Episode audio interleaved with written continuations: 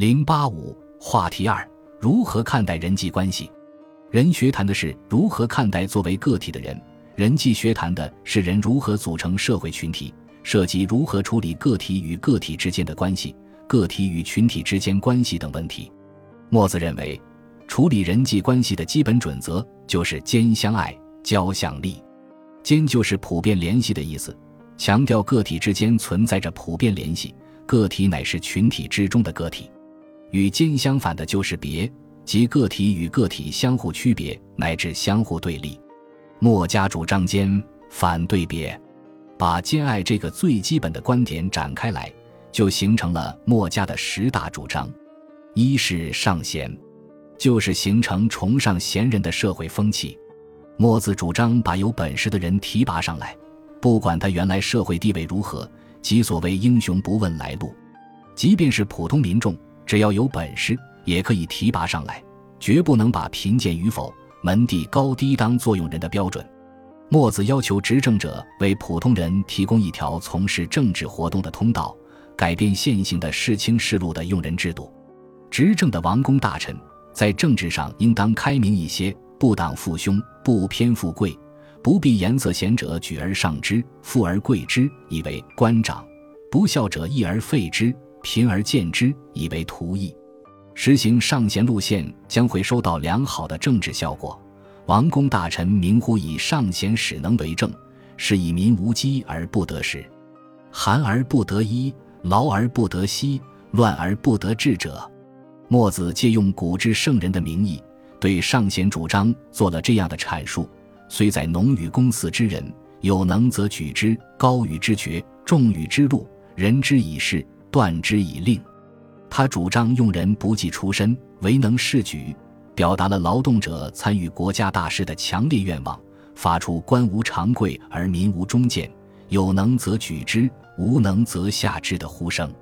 儒墨两家都主张上贤，但儒家是为士请命，要求从下层知识分子中选拔人才；墨家比儒家走得更远，为民请命，要求从庶民之中选拔人才。儒家找到了从事中选拔人才的办法，那就是文化考试，考察掌握礼仪文化知识的程度。后来演变成科举考试，得到了落实。墨家没有找到从庶民中选拔人才的办法，无法得到落实，只能停留在说法上，没有落实到做法上。二是上同，就是把人们的思想观念统一起来，消除社会上的纷争，建立起正常的社会秩序。墨子设计的政治制度也是一种专制主义的考量。墨子指出，造成乱世的一个重要的原因，就在于人们的思想观念不统一，没有统一的是非标准，一人一意，十人十意。由于每个人都是其所意而非人之意，以至于造成人人相交恶，甚至以水火毒药相互迫害，使社会不得安宁。怎么化乱为之呢？墨子提出的办法就是上同，就是立正常。是故选择天下贤良圣之辩会之人，立以为天子，使从事乎一同天下之意。天子是整个社会的最高领导者，通过天子形成统一思想、统一领导的局面。上同的基本意思，就是要求建立一个和谐有序的社会局面。墨家是有政府主义者。不是无政府主义者，主张一层一层的建立政权机构，实行分级管理。有的学者批评墨家有专制主义倾向，指责墨家反对民主，这实在是强古人之所难。在墨子时代，学者所能想到的建立社会秩序的唯一办法，就是建立君主专制制度，不可能想到民主制度。我们不能全盘否定墨家的上同思想，其实。这就是一种使社会和谐有序的理论构想。三是节用，四是节葬，五是非乐。这三条是批评儒家的。由于儒家把人看成文化的存在，因而把人在生活费用、丧葬、音乐等等都看成是在文化上的安顿措施。儒家也主张实行等级制，认为不同等级的社会成员应当享有不同的待遇，官和民不能有同样的待遇。理由是只有这样。才能把富贵贫贱区别开来。墨家把人看成劳动的存在，反对儒家从文化的角度安排用、藏、乐，要求尽可能的节约社会财富，避免不必要的浪费，故而提出节用、节藏、非乐等项主张。墨子指出，人作为劳动者，应该珍惜辛勤劳动得来的社会财富。由于当时生产力水平比较低，社会财富有限，墨子自然反对铺张浪费。照他看来，平时吃饱肚子，使身体强壮就可以了，不必讲究排场，追求什么食钱方丈、山珍海味。穿衣服夏能避暑，冬能避寒就可以了，不必讲究华丽的样式。住房子能遮风避雨。使男女有别就可以了，不必讲究什么雕梁画栋。在他眼里，儒家吃东西讲究食不厌精、脍不厌细，实在过于奢侈浪费了。他作为劳动者，有些看不惯，故而大力倡导勤俭节约之风。节葬也是针对儒家而言，儒家主张厚葬久丧，设计了一大套繁琐的丧葬礼仪。儒家主张，不同社会身份的人。应当享受不同的安葬待遇，里面要用几层棺材装殓遗体，棺材外面还得加上几层椁，最后还得修一个大坟堆。入葬后，孝子需守丧三年。墨家反对这些做法，反对厚葬，反对儒家视死如视生那套说法，理由就是影响生产。墨子主张薄葬，认为人死后用一个薄皮棺材简单装殓一下就可以了，不必搞什么内棺外椁。也不必选什么风水宝地，随便埋在农田里就可以了；也不必立碑，不必竖坟头，这样对于农事便不会有什么妨碍。这是从生产者的视角看待丧葬问题，既体现出对逝者的尊重，又节约了社会财富，还体现出人与人之间的平等关系。儒家大力倡导礼乐文化，也受到墨子的批评。墨子提出非乐主张，反对凡是礼乐。他的理由是，音乐既不能解决吃饭问题，也不能解决穿衣问题，没有任何实用价值，应当予以取消。总之，墨家反对儒家倡导的种种文化举措。墨家是生产主义者，主张取消一切非生产活动。墨家的经济意识比较强烈，而文化意识比较淡漠。六是非命，这是对儒家死生有命、富贵在天思想的批判。墨子认为，宿命论思想有违于人的劳动本质，不是一种健康的思想。他指出，人不应当成为宿命论者，因为人一旦成为宿命论者，劳动的积极性就会降低。他的说法是：只有命者之言曰：“命富则富，命贫则贫，命重则重，命寡则寡，命治则治，命乱则乱，命寿则寿，命夭则夭命，虽强劲何益哉？”以上说王公大人，下以长百姓之从事。墨子找出两条宿命论站不住脚的理由：一是不符合历史事实，无论商纣王时代的乱世，还是周武王时代的治世，都是人造成的，同天命无关；二是不能证实。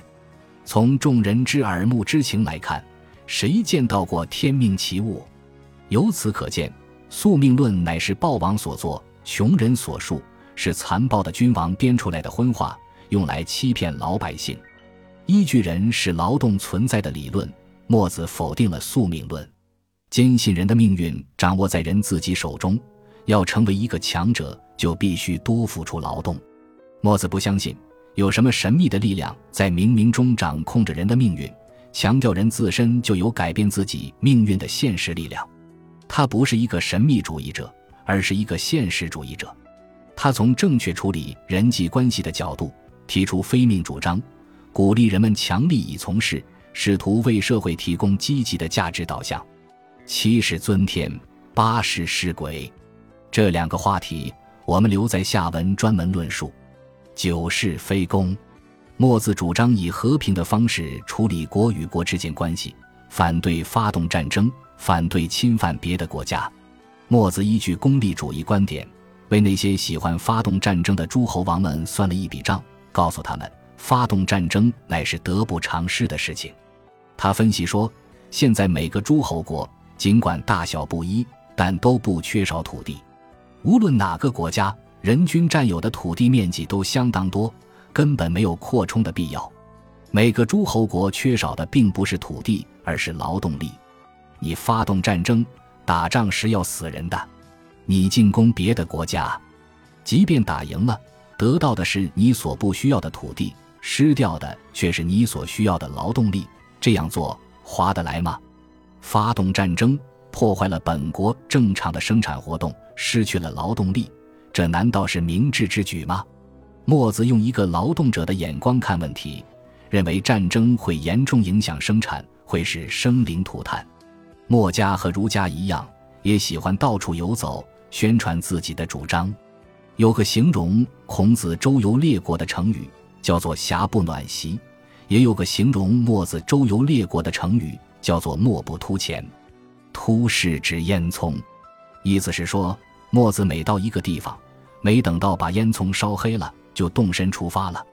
墨家传播的是兼爱，儒家传播的是仁爱。对培育中华民族爱好和平的民族精神都有贡献。中华民族在世界上以爱好和平著称，被国际友人赞誉为骄傲的、不愿意打仗的民族。墨子是一个和平主义者，主张非攻，但并不是反对一切战争。他只反对发动侵略战争，并不反对防御性战争。墨家经常出面制止强国发动侵略战争。帮助被侵略的弱小国家守城。墨子也是一位军事家，不过他不是进攻型的军事家，而是防御型的军事家。《墨子》一书中有许多关于防御的军事学思想。墨子听到楚国将攻打宋国的消息，急忙赶到楚国的首都，想说服楚国打消侵犯宋国的念头。当时楚国的公输班发明了一种攻城的器械，叫做云梯。自以为有必胜的把握，墨子对公输班说：“我已找到了破云梯之法。”于是两个人便在楚王的殿前演习起来。公输班的攻城器械被墨子一一破解，公输班依旧不服气，笑一笑说：“我还有攻破宋国城墙的办法，我不说。”墨子也笑一笑，答道：“你的办法无非是现在把我杀掉，可是杀了我也无济于事。”我已派我的众多弟子守在宋国的城墙上了，这就是墨子直楚攻宋的故事。墨家十大主张的最后落脚点是兼爱。所谓兼爱，就是主张每个人都本着相互有利的原则来处理人际关系，相互关爱、相互帮助，造就互利合作、和睦相处的社会环境。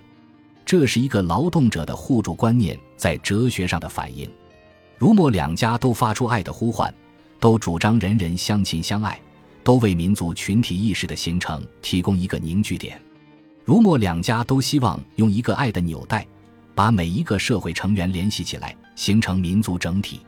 墨家和儒家的目标是一致的，但是论证的理由和途径不一样。墨家主张兼爱，儒家主张仁爱，既相近又有区别。儒家的爱人泛爱众，建立在道德情感的诉求之上。强调爱有差等，主张由内在的道德本性发散开来，推己及人。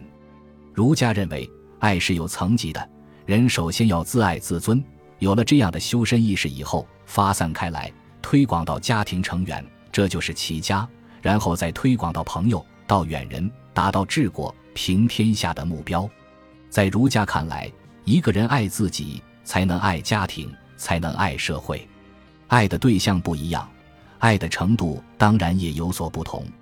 假如爱自己的亲人同爱陌生人是一样的话，那么首先不是把陌生人当成亲人，而是把亲人当成陌生人。墨家的兼爱不是建立在道德情感之上，而是建立在人与人之间利益关系的考量之上，所以反对儒家的爱有差等的说法。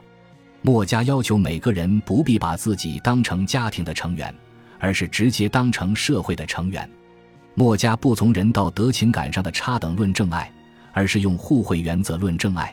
只有去爱别人，才能得到别人爱的回报；只有互相关爱，才能利己利人。倘若每个人都抱着利他的态度，那么整个社会自然就安定和谐了。墨家不像儒家那样从道德根源、道德情感出发来论证爱的普世性，而是从功利主义出发来论证爱的普世性。兼爱思想的理论基础，建立在人是劳动的存在的观念上，而劳动是同功利目的联系在一起的。墨家的兼爱伦理学是一种功利主义伦理学，想法是美好的，也是善良的，可是，在理论上有漏洞，难以自洽。按照兼爱的逻辑，你爱他人，必然会得到他人爱的回报。事实上，并不是如此。尽管你爱他人，可是他人未必一定用爱来回报你。墨家把道德的根源完全归结为利益关系，在理论上难以说得周延，因为从利益关系出发，无法推导出具有普遍意义的善。这是所有功利主义的哲学家都无法解决的难题。墨子的十大主张核心理念就是兼爱，理论基础则是功利主义伦理学。他主张人和人之间。国和国之间都本着兼相爱、交相利原则相处，有利者给以助人，有才者免以分人，有道者劝以教人。他们尊重劳动，尊重人才，珍惜社会财富，维护社会秩序，反对发动战争，向往安宁、和平、和谐的社会，表达了广大劳动者的良好愿望。